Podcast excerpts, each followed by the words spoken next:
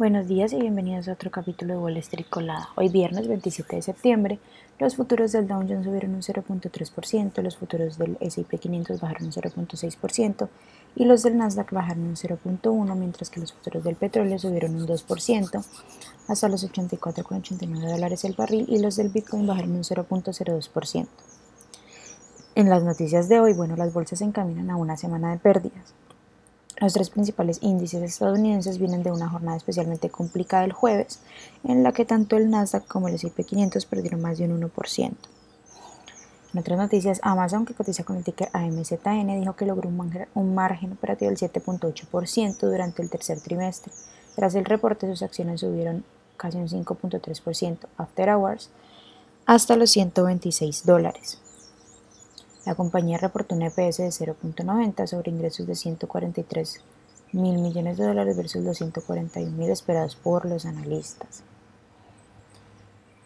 Esta semana ha sido una semana llena de acontecimientos para Ford, que cotiza con el ticker F. La empresa fue la primera de los, de los tres fabricantes de Detroit en llegar a un acuerdo con el sindicato de United Auto Workers, poniendo fin a la huelga de casi seis semanas, que le costó aproximadamente a la empresa 1.3 mil millones de dólares y aunque la compañía tuvo buenos resultados trimestrales, su segmento de, de carros eléctricos registró pérdidas de 1.33 mil dólares, millones de dólares durante el tercer trimestre.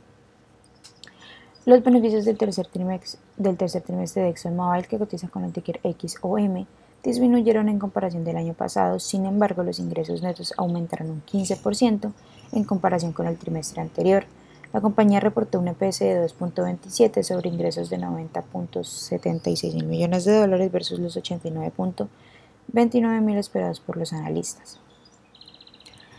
Chevron, que cotiza con el ticker CVX, superó las estimaciones del tercer trimestre con un EPS de 3.05 sobre ingresos de 6.5 mil millones de dólares. Sin embargo, los números son menores a los del año pasado, cuando registró niveles récord. Las acciones de la compañía bajaron y alcanzaron, alcanzaron los 153.65 dólares en el pre-market.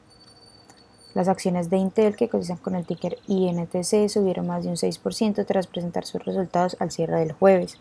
La compañía superó las estimaciones y presentó previsiones mejores de lo esperado por los analistas, con un EPS de 0.41 sobre ingresos de 14.2 millones de dólares.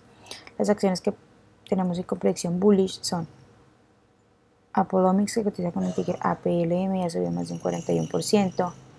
NKG BioNTech que cotiza con el ticker NKGN ya subió más de un 27%. Y C-Stars Medical Holdings que cotiza con el ticker IUCU ya subió más de un 28%. Mientras que las acciones que tenemos con predicción bearish son Transcode Therapeutics que cotiza con el ticker RNAZ y ha bajado más de un 27%. PTC Therapeutics que cotiza con el ticker PTCT y ha bajado más de un 21% y en Face Energy que cotiza con el ticker ENPH y ha bajado más de un 21%. Estas son las noticias que tenemos para hoy antes de que abra el mercado. Les recuerdo que pueden encontrarnos en todas nuestras redes sociales como arroba Spanglish Trades y además de eso también visitar nuestra página web www.spanglishtrades.com para que no se pierdan ninguna noticia en actualización del mundo de la bolsa de valores, por supuesto como siempre en español. Muchas gracias por acompañarnos y por escucharnos. Los esperamos de nuevo mañana en otro capítulo de Wall Street Colada.